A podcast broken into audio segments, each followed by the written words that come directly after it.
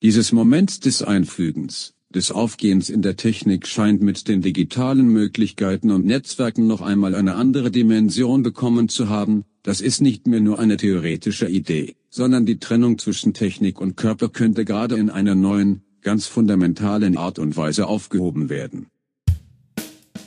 Fotografie neu denken. Der Podcast.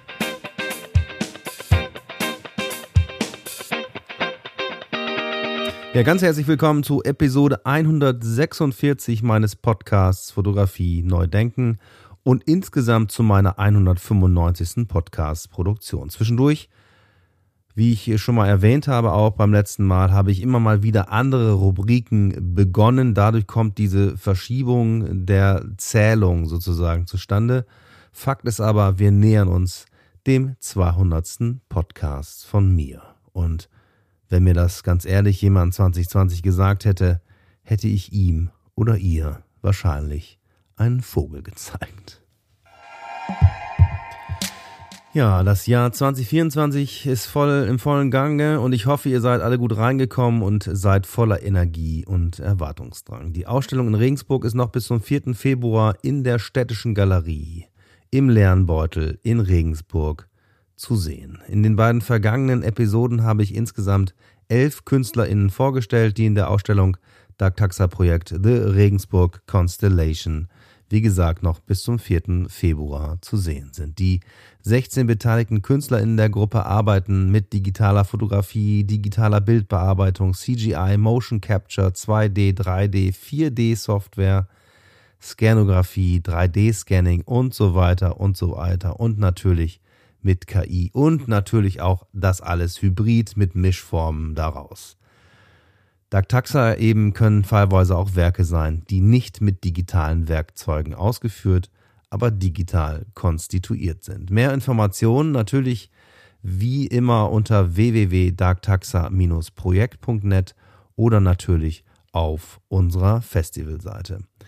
Ich kann es nochmal sagen, von Anfang an, seit 2016 hat das internationale Festival fotografischer Bilder, das Martin Rosner und ich gegründet haben, diese neue Bedeutung von Fotografie und fotografischen Bildern für unsere Gesellschaft, für die Bildung, für unsere Kinder immer wieder in den Fokus genommen. Und darum haben wir zum, äh, zur dritten Festivalausgabe im November, 23, im November 2023, die jetzt vor ein paar Wochen eröffnet wurde, nämlich am 23.11., haben wir die Dactaxa Projektgruppe eingeladen, um eben einen Überblick über die gegenwärtige künstlerische Auseinandersetzung mit fotografischen, fotobasierten, fotogenetischen und bildgebenden Verfahren zu erarbeiten.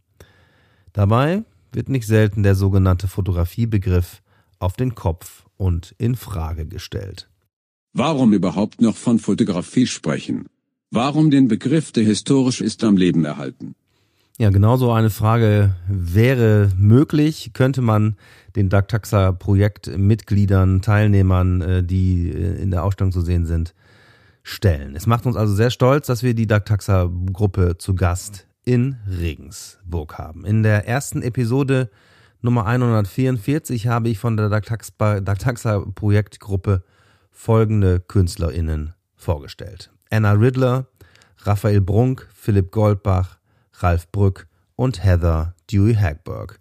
In Episode 145 waren es Alex Grein, Spiros Hadjanos, Fabian Hesse und Mitra Vyakil, Achim Monet und Johannes Post. Heute möchte ich euch folgende KünstlerInnen präsentieren, nämlich Michael Reisch, Ria Patricia Röder, Aaron Scher, Björn Siebert und schließlich David Young. Als ersten Künstler dieser Reihe stelle ich heute in dieser Episode Michael Reisch vor, den ich auch bereits in Episode 61 meines Podcasts zu Gast hatte. Gemeinsam mit ihm habe ich die Ausstellung geplant, kuratiert und durchgezogen. Vielen, vielen Dank nochmal an dich, Michael. Hören wir mal kurz rein in den Podcast mit ihm, was er denn eigentlich so macht. Fotografie neu denken. Der Podcast. Staffel 3. Also jetzt haben wir auch so ein bisschen verklausuliert hier, so ein bisschen um heißen Brei rumgeredet und es sind Begriffe gefallen wie KI und so weiter. Jetzt kannst du versuchen für unsere Hörer, für meine Hörer hier zu beschreiben, was machst du? Ich versuche das mal. Ja? Ohne Bild ist es nicht so leicht, weil das sehr komplex ist und sehr konzeptuell. Ich versuche es trotzdem. Also erstmal kann man, glaube ich, sagen, dass ich äh, behaupte, an der Schnittstelle der Fotografie zu den neuen digitalen bildgebenden Verfahren zu arbeiten. Ähm, das heißt, ich ähm, beschäftige mich auch mit 3D-Druck, mit KI, mit 3D-Scanning und das fließt alles, sozusagen ist alles Teil meines Arbeitsprozesses. Also in mein, und was man noch dazu sagen muss, in meinen Arbeiten gibt es immer reale Anteile, die sich, die sozusagen, die fotografiert sind, sozusagen Recording-Anteile, die aufgenommen sind, im klassischen fotografischen Sinn.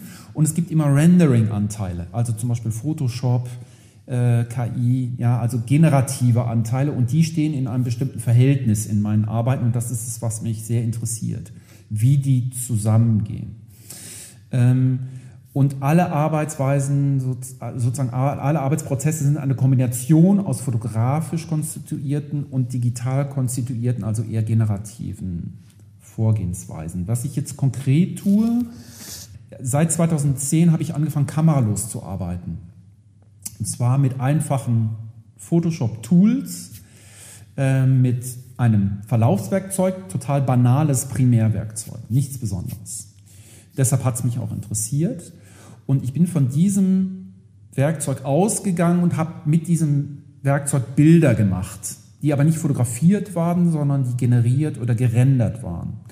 Und das habe ich immer weiter betrieben, habe angefangen, diese Verläufe zu überlagern und das waren erst abstrakte Arbeiten. Und irgendwann hat sich durch einen Fehler im Prozess, den ich erst beiseite gelegt habe, den ich aber dann total interessant fand, in zunehmendem Maße, haben sich da gegenständliche Anmutungen eingestellt. Das heißt, man denkt, wenn man die Bilder sieht, dass man was sieht, da ist aber nichts. Das sieht aus wie Scheiben oder ja, sowas in der Art.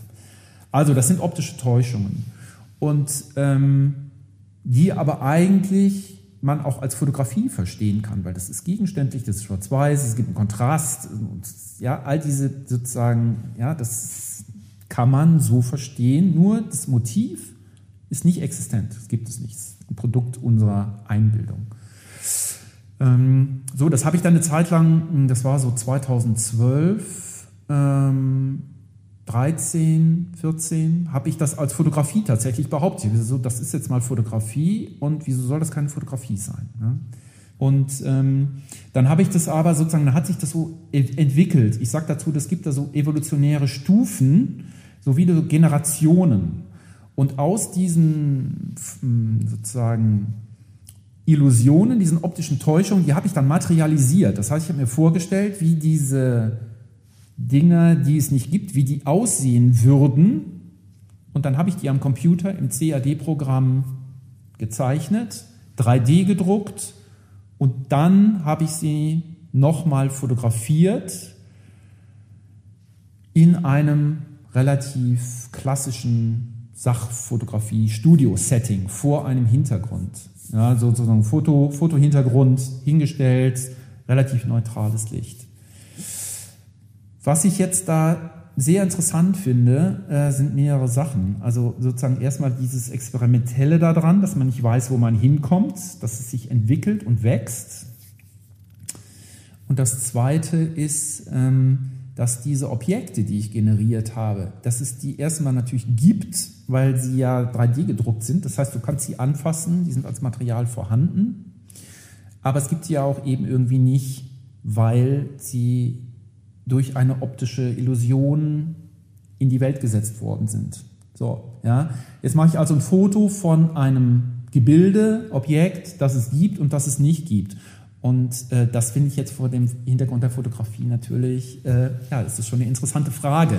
Ja, du öffnest da ja so ein bisschen die Büchse der Pandora und diskutierst da mal eben die Wahrheit unter die Authentizität von Fotografie. Und gleichzeitig ähm, hat man das Gefühl, das, was ich da sehe, kommt aus der Zukunft. Und wenn du sagst, es kommt aus der Zukunft, ähm, wenn man in diesen digitalen oder postdigitalen Diskursen, wenn man da drin ist, dann hat die Fotografie meiner Meinung nach da also sozusagen ein, ein Problem, weil ähm, die Fotografie ist gut, wenn es feste Oberflächen gibt, die fotografierbar sind. Wenn das jetzt um Algorithmen, ja, und die müssen sichtbar sein, Ja, meistens, außer die sind wir mal Röntgenfotos, nehmen wir mal raus. Ja, aber normalerweise muss das sichtbar sein. Aber Algorithmen, äh, ich habe noch keinen gesehen, die sind eben unsichtbar. Und diese, sozusagen diese ganzen digitalen Vorgänge, Software, elektromagnetische Ladung, bla bla bla, das Ganze, ja, ist nicht sichtbar. Und ähm, dafür wollte ich aber Bilder finden für diesen Bereich. Das heißt, ich muss oder ich habe versucht, an der Stelle diese algorithmisch konstituierten Bilder, Arbeitsweisen, wo ist ein Algorithmus zugange, und diesen Algorithmus sozusagen so lange zu provozieren, sagen wir mal, bis er in irgendeiner Weise wirkt und sichtbar wird. Alles, was man an Fotografie, an dokumentarischer Fotografie, die mit Digitalkameras gemacht wird, sieht, das ist algorithmisch konstituiert, nur sieht man das nicht, weil man nur die Fotografie immer sieht und die Fotografie-Historie. Das heißt, an dieser Stelle, ja, wie findet man neue Bilder für diese digitalen, für diesen sozusagen, ja, für diese digitale Sphäre? Ja, Michael Reichs Arbeiten der Werkgruppe Murray, Dondi, Rebecca, Trust in Those Who Supposedly Know sind in vielschichtigen Arbeitsprozessen durch generative durch generativen Einsatz von Bildbearbeitungssoftware, 3D-Software, 3D-Druck, digitale Fotografie und aktuellen KI-Tools wie Diffusion-Modellen und digitalen Werkzeugen zur Bildsynthese erstellt. Das sind im Einzelnen dann auch Text-to-Image, Text-to-Video, Image-to-Image, Image-to-Video und Video-to-Video-Tools. Daraus sind einige Beispiele in Regensburg aktuell noch zu sehen. Reich geht dabei von Ergebnissen seiner eigenen vorangegangenen Arbeitsprozesse aus. Die dort generierten Outputs werden in neue KGI-Werkzeuge eingespeist und mit Hilfe von Textprompting und weiterer Regulierungsmöglichkeiten subjektiv beeinflusst. Die so gewonnenen Ergebnisse werden wiederum in weitere andere KI-Tools eingespeist und so weiter und so fort. Auf diese gesteuert automatische Art und Weise entstehen große Mengen digitaler Bild- und Videodateien, die Reich kuratiert, zusammenstellt und mit Hilfe von Videobearbeitungsprogrammen schneidet und kombiniert. Am Endpunkt des Prozesses stehen Videoloops, die als digital physische Installationen realisiert werden. Dazu gehören auch quasi fotografische, KI-generierte Bilder, die als Inject-Prints in unterschiedlichen Größen gedruckt und aufgezogen werden. Sowie skulpturale Objekte. Der Startpunkt des gesamten Arbeitsprozesses ist ungegenständlich abstrakt. Die zuerst generierten Formen, die an sich schon Teil zahlreicher Transformationsprozesse sind und waren, schreiben sich als eine Art formaler Prägestempel in die nunmehr realistischen quasi fotografischen Bilder und damit auch in die verschiedenen geprompten Bedeutungsfelder ein. Zum Beispiel ist in jedem Startframe der Videoloops die digitale Ausgangsform als Prägestempel zu erkennen. Da muss man mal drauf achten, genau. Durch das Textprompting bildet bzw. adressiert Reich Reich unterschiedliche subjektiv gewählte Bedeutungscluster, zum Beispiel Natur, äh, mediale Welten, Fiktion, Kunst, Konsum und Werbung. Um das Bedeutungscluster Politik und Ideologie zu erzeugen, werden zum Beispiel Prompts wie War Memorial, Memorial Socialist, Realism, Monument und so weiter in unterschiedlichen Varianten eingesetzt. In der finalen Videoinstallation erscheinen alle Bedeutungscluster ohne Hierarchie und gleichzeitig nebeneinander. Für die Erstellung der Bildtitel werden Teile von im Internet verfügbaren wissenschaftlichen Texten zum Post-Truth-Themenfeld oder Themenumfeld in eine generative Text-KI eingespeist. Reich bringt die KI dazu, auf Basis der eingespeisten wissenschaftlichen Texte geglitschte Skripte für Drehbücher sowie kurze fiktionale Textpassagen zu generieren, aus denen er wiederum subjektiv auswählt, zusammenschneidet und kombiniert. Ja, den Text, den ich gerade vorgelesen habe, den gibt's auch als Handout in der Ausstellung. Und wer jetzt noch in die Ausstellung geht, der sollte einfach sein Smartphone mitnehmen, denn äh, wir haben in der städtischen Galerie jetzt auch WLAN und dann wäre es sogar möglich, sich vor die Arbeit zu stellen und sich anzuhören, wie ich das hier nochmal vorlese. Das wäre natürlich sehr eine, eine sehr schöne Kombination aus den beiden Ebenen. Ja, Michael Reisch wurde 1964 geboren, nochmal kurz zu ihm, studierte an der Riedfeld Akademie in Amsterdam und an der Kunstakademie in Düsseldorf und derzeit ist er Professor für Fotografie und digitale Medien an der Alanus Hochschule in Bonn-Alfter. Er erhielt mehrere Auszeichnungen und Stipendien, unter anderem Stiftung Kunstfonds und Stiftung Kunst und Kultur des Landes NRW, Michael Reisch ist Initiator der internationalen Künstlergruppe Dark Taxa Projekt, hat sie also ins Leben gerufen und hat kürzlich mehrere internationale Gruppenausstellungen im Bereich fotobasierter digitaler Kunst kuratiert und mitkuratiert. Einmal natürlich hier bei uns in Regensburg und auch mit Barbara Scheuermann zusammen im Kunstmuseum in Bonn. Er lebt und arbeitet in Düsseldorf. Wer mehr wissen will, Informationen gibt es natürlich auch im Internet über ihn unter www.michaelreisch.com oder auch bei Instagram. Wenn wir eine Fotografie betrachten, dann betrachten wir nicht nur das, was sie darstellt, sondern auch den Tatbestand, dass es als eine Fotografie dargestellt ist. Ja, die zweite Künstlerin ist Ria Patricia Röder. Ria Patricia Röder arbeitet mit Skanographie. Sie verwendet vorgefundene Gegenstände und eigens hergestellte Formen aus Papier oder ähnlichem, die auf das plane Scannerglas gelegt werden. Diese Motive in Anführungszeichen kombiniert sie mit vorab gescannten und ausgedruckten Abbildern dieser oder weiterer Gegenstände sodass sich komplexe Kompositionen aus Realitäts- und Bildfragmenten ergeben. Alle auf dem Scannerglas arrangierten Fragmente sind bewusst positioniert und existieren als Material, wobei die verwendeten Bilder, Ausdrucke teilweise zusätzlich analog, also von Hand, verformt werden. Die gewählten Motive können im Bild mehrfach und in unterschiedlichen Varianten auftreten. Röder bezeichnet diese als Deklinationen. Die Künstlerin setzt weder Bildbearbeitungssoftware noch Renderings ein. Der abschließende einmalige Scan ist der Endpunkt des Arbeitsprozesses.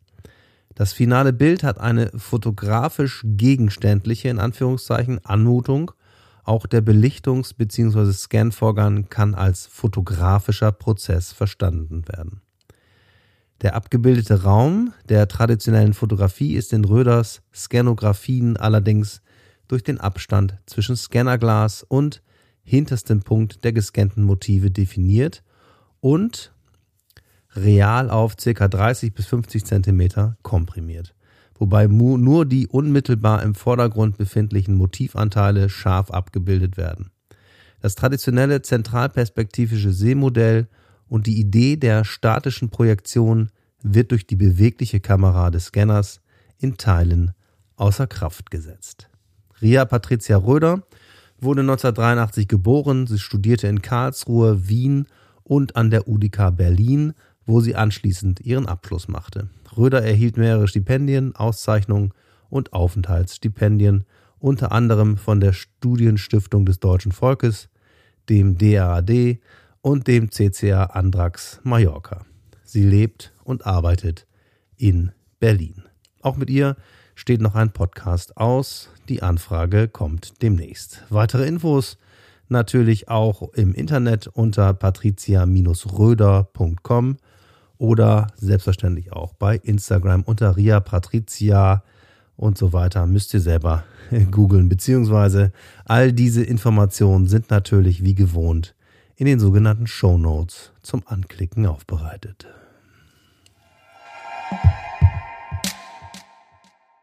Ist die digitale Fotografie eine Simulation der analogen Fotografie? Ja, auch ein sehr schöner, sehr schöner, sehr schönes Zitat aus dem No Manifesto äh, Tonprojekt vom Dark Taxa Projekt aus dem Jahr 2019.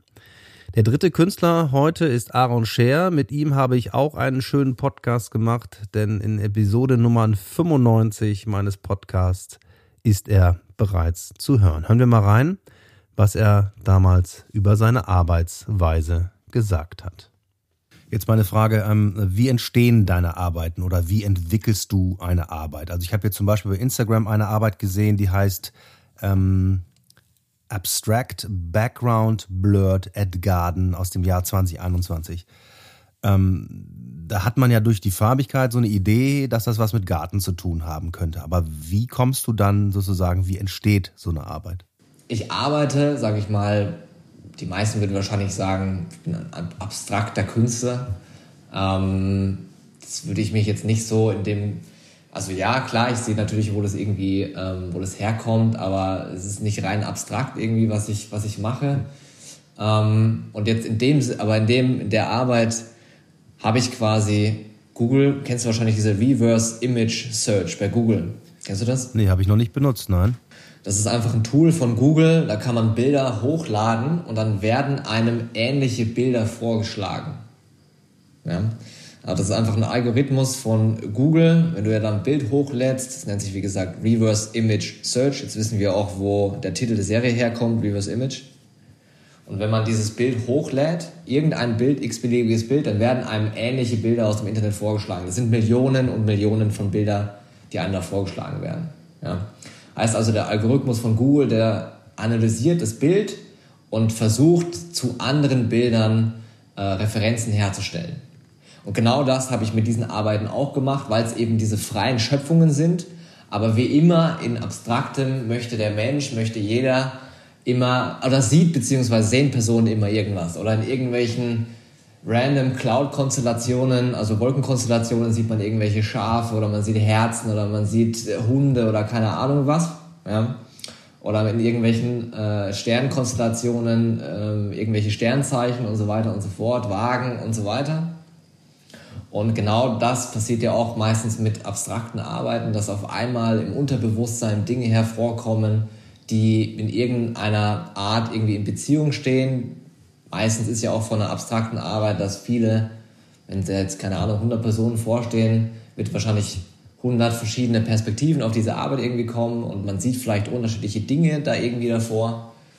Und das habe ich quasi abgegeben, ja, diesen Prozess habe ich abgegeben an Google, an den Algorithmus von Google und er sollte mir mal zeigen, wie ähm, er diese Arbeit einordnet, was er in dieser Arbeit sieht.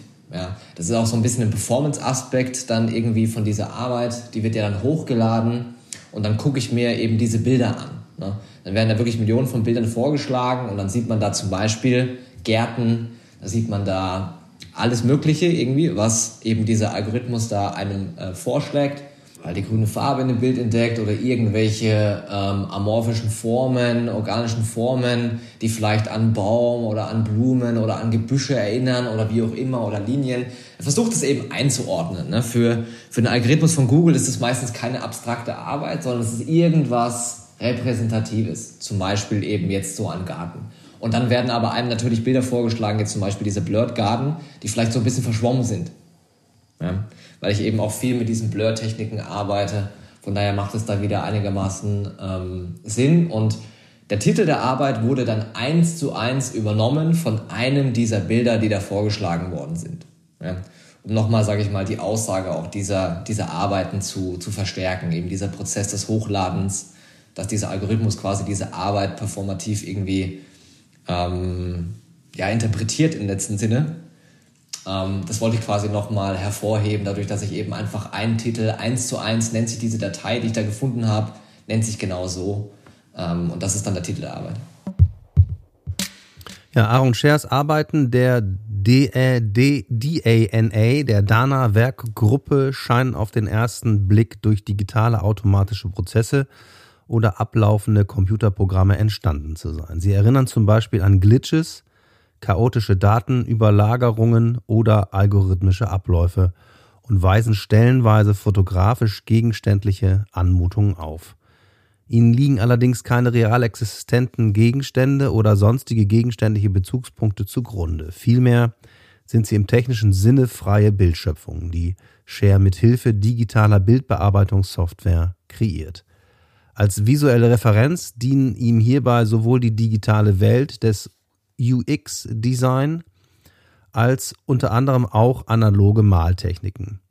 Shares biografischer Hintergrund ist die analoge traditionelle Malerei. Das erzählt er auch sehr schön in dem Podcast, von dem wir gerade einen Ausschnitt gehört haben. Sichtbar sind ausschließlich Shares eigene subjektiv ästhetische Entscheidungen, die er mit digitalen Zeichenwerkzeugen umsetzt und als Inkjet-Prints ausdruckt. Man könnte Shares Arbeiten als Imitationen oder Nachempfindungen fiktiver digitaler Bilder bezeichnen, als mit digitalen Tools erstellte Fake Digitals. Er spricht selbst von roh verzerrten malerischen Versionen von Big Data.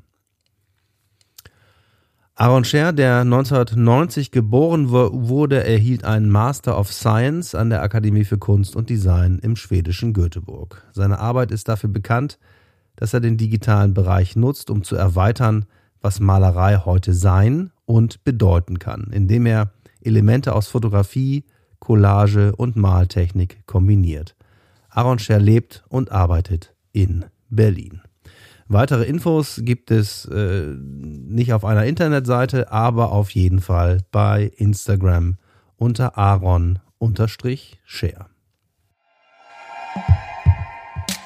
Ja, den nächsten Künstler hatte ich auch bereits in meinem Podcast. Die Rede ist nämlich von Björn Siebert. In Episode Nummer 101 habe ich mit ihm über seine Arbeit gesprochen. Hören wir da mal kurz rein.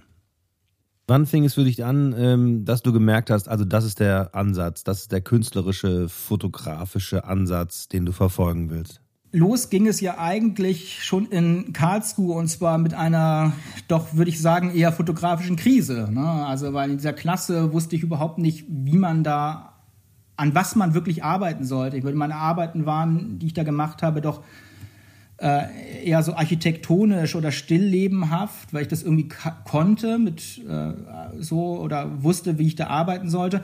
Und die Vorbilder, die man dann so auch bekommen hatte, waren natürlich auch eher dann von so einer Düsseldorfer Schule geprägt. Also auch selbst bei ähm, äh, Louis Renner war das äh, so ein bisschen wo er hingeguckt hat. Ne? Also wie er verglich sich auch immer. Also das war seine, also seiner seltsamen Eigenschaften, dass er sich immer vergleichen musste mit äh, Ruff und Demand und Struth. Und äh, das war schon ein bisschen schwierig, glaube ich, weil man gar nicht richtig sich selbst entwickeln konnte oder sie oder oder in einer Entwicklung unterstützt worden ist. Also jetzt gar nicht mal nur vom Professor, sondern allgemein da in diesem Kosmos.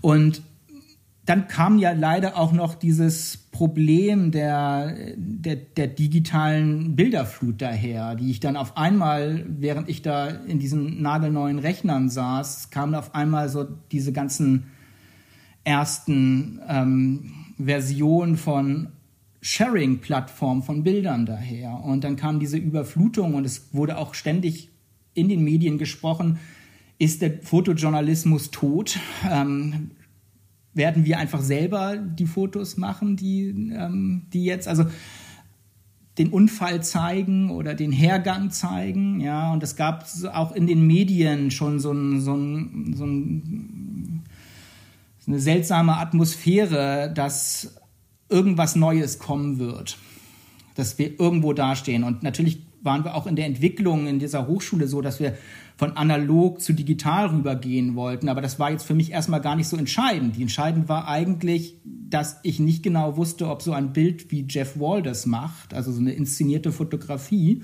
von etwas, was man vielleicht selbst erlebt hat oder selbst äh, als Thema sich gewählt hat, also um soziale Verhältnisse in Kanada oder so, ja, ob man das, ob ich sowas interessierte mich eigentlich, aber ich fragte mich, ob sowas überhaupt noch geht. Also kann ich das von mir als Fotostudent hier noch behaupten und gibt das, interessiert das überhaupt jemanden? Und dann sind da diese ganzen Bilder, die da alle im Internet jetzt sichtbar sind. Und die sind nicht so, das sind nicht diese Bilder wie damals, wenn man auf dem äh, Flohmarkt mal ein, ähm, ein Fotoalbum eines Verstorbenen oder irgendwie ja, aufgekauft hat, ein Dachbodenfund oder sowas so, so private Bilder von anderen Leuten, das waren ja eigentlich so Abzüge in so, in so mm, Fotoalben. Und die, mit denen hat man gearbeitet, mit denen haben solche Leute wie Boltanski auch gearbeitet, klar, also das, aber das war jetzt irgendwie anders, weil das war auch ganz anders organisiert, diese ganzen äh, Online-Foren. Ich habe überhaupt nicht verstanden, woher diese Bilder eigentlich wirklich kommen und wer die da reinstellt. Ja. Und warum das auf einfach so viele werden tatsächlich und immer mehr. Und, und dann dachte ich mir, das ist ganz seltsam, weil das auch ganz komische Bilder sind, die ja gar keine Kunstgeschichte in sich tragen. Und ähm, diesen Prozess habe ich dann allerdings, dass ich gedacht habe, das sind die Bilder, mit denen ich arbeiten will. Dieses, äh, also das Fotoamateur-Zeugs aus Flickr und äh, Webshots und Fotobucket, wie sie damals hießen, äh, oder Tumblr oder so, das äh, waren die Plattformen. Ähm, mit diesen Bildern möchte ich arbeiten, aber die kann ich nicht einfach so in den Raum hängen. Das hat es in den 80ern schon gegeben, dass man einfach anderer Leute Bilder benutzt. So. Und es ist auch kein richtiger Kommentar eigentlich mehr, denke ich. Und dieser Prozess ist dann aber in Leipzig passiert, im Studium dann. Also das war dann nicht mehr der Karlsruhe-Moment. Der Karlsruhe-Moment war, das alles digital zu erfassen, ja, also das alles digital mitzubekommen. Und der Leipzig-Prozess war dann damit zu arbeiten. Ja. Und äh, ich habe dann wirklich gedacht, was passiert eigentlich, wenn ich so ein Bild nehme und das einfach nachfotografiere und dann habe ich irgendwie auch eine inszenierte Fotografie. Das kommt irgendwie dem nahe, was ich eigentlich so machen wollte. Und ich habe aber wahrscheinlich ein anderes Bild, denke ich. Also Gemacht war es dann noch nicht. Ich musste es erstmal machen, um rauszufinden, was der Unterschied von diesen zwei Bildern sein wird. Und in dem Moment, wo ich drei hatte, habe ich gedacht, die passen alle nicht zusammen. Das ist total hirnrissig eigentlich, weil es könnten drei verschiedene Fotos von drei verschiedenen Fotografen, Autoren sein. Und in dem Moment wusste ich eigentlich, dass das jetzt ein spannender Moment ist. Absolut. Und zwei von diesen spannenden Momenten oder von diesen Remakes, wie er sie nennt, sind in Regensburg nicht zu übersehen in der Ausstellung. The Dark Taxa Project, The Regensburg Constellation. In seiner Werkgruppe Remakes äh, 2006 bis 2019 reinszeniert Björn Siebert vorgefundene, im Internet kursierende Amateurfotos, die er auf diversen Plattformen findet, die auf den gefundenen JPEGs und PNGs abgebildeten Szenen werden mit Hilfe von Setdesignern, Maskenbildnern, gecasteten Models etc. in einem aufwendigen Prozess möglichst naturgetreu nachgestellt und anschließend mit einer Fachkamera auf Großformat negativ fotografiert. Hierbei werden auch die Kameraeinstellungen, Lichtführung, Schärfeverlauf etc. der Internetvorlagen möglichst präzise nachgestaltet. Die großformatigen Originale sind gerahmte C-Prints. Obwohl sich Sieberts Motive in der digitalen Welt finden, ist der gesamte fotografische Erstellungsprozess vollständig analog. Die Idee der Kopie als Urszene der Fotografie wird von Siebert vor dem Hintergrund des Digitalen auf eine neue Ebene gehoben. Er bildet keine originären Sachverhalte ab, sondern er erstellt Bilder von Bildern, Kopien von Kopien. Sieberts Vorgehensweise ist daher streng konzeptuell. Seine Bilder stellen Fragen nach singulärer und kollektiver Autorenschaft und können als konzentrierte Extraktionen aus der digitalen Bilderflut gelesen werden. Björn Siebert wurde 1978 in Hamburg geboren. So ein bisschen hört man das auch noch, finde ich. Studierte Kommunikationsdesign und Medienkunst an der Hochschule für Gestaltung in Karlsruhe und Fotografie an der Hochschule für Grafik und Buchkunst in Leipzig.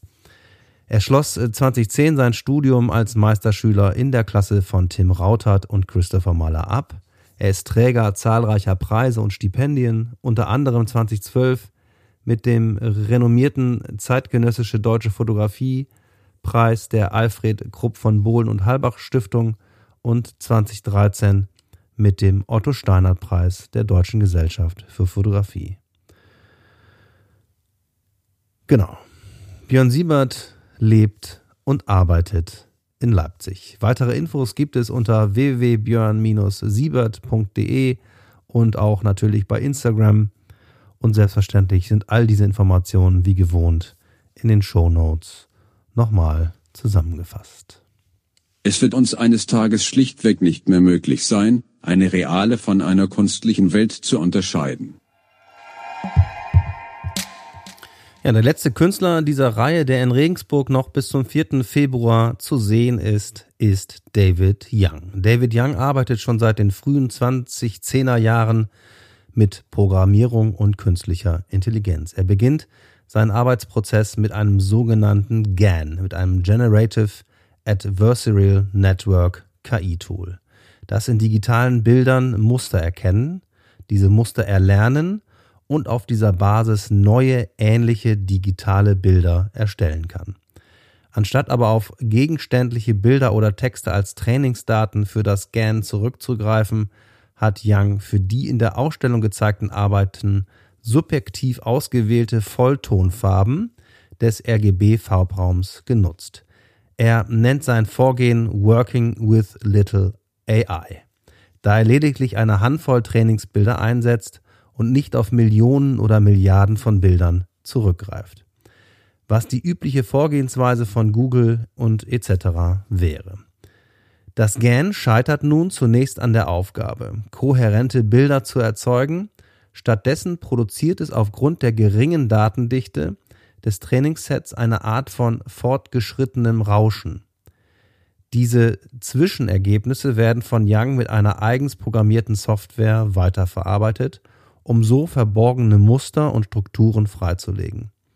Die Wahrnehmung und der Generierungsprozess der Maschine folgen dabei einer nichtmenschlichen Logik, die Young so für das menschliche Auge sichtbar zu machen versucht. Er spricht in diesem Zusammenhang von einer eigenen Materialität der KI, die sich in seinen Bildern als quasi fotorealistische Anmutung manifestiert. David Young wurde 1964 in Los Angeles geboren, hat einen Masterabschluss in Visual Studies vom Media Lab des Massachusetts Institute of Technology, Massachusetts, ja, ich kann es nicht aussprechen, und einen Bachelorabschluss in Informatik von der University of California in Santa Cruz. Er unterrichtete am Art Center College of Design in Pasadena und an der Parsons School of Design in New York. Er lebt und arbeitet in New York. Weitere Infos unter www.davidyoung.art beziehungsweise auch natürlich bei Instagram unter david.young. All diese Informationen, wie gesagt, auch in den Show Notes zum Anklicken aufbereitet. Ja, das war's für heute und das war's auch mit der dritten Episode mit den Künstlern der Ausstellung, die noch bis zum 4. Februar 2024 in der Städtischen Galerie im Lernbeutel in Regensburg in der Bertholdstraße 9 zu sehen sind. Ja, wer sich das alles nochmal anhören äh, möchte, Episode 144, 145 und 146, also diese hier auch, berichten über die 16 KünstlerInnen, die in der Show The Regensburg Constellation vom Dark Taxa Projekt in Regensburg noch bis zum 4.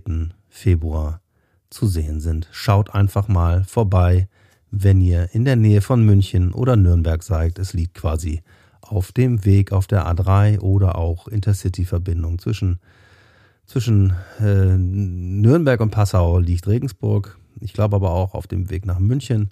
Aber das werdet ihr schon finden. Regensburg ist auf jeden Fall eine Reise wert. Und auch nochmal ein kleiner Hinweis, ein kleiner Tipp. Schaut auch in Nürnberg vorbei, wenn ihr da in der Nähe seid. Nur ein kleiner Tipp von mir, denn im neuen Museum in Nürnberg ist noch bis zum 11. Februar eine wunderbare Ausstellung von Dagmar Buhr zu sehen, die wir nämlich im Rahmen des Festivals 2017 im neuen Kunstverein in Regensburg gezeigt haben. Sehr schöne Ausstellung, sehr sehenswert und vor allem in der Dämmerung bereits von außen wunderbar zu sehen. In diesem Sinne, alles Gute und bis zum nächsten Mal. Ciao, ciao.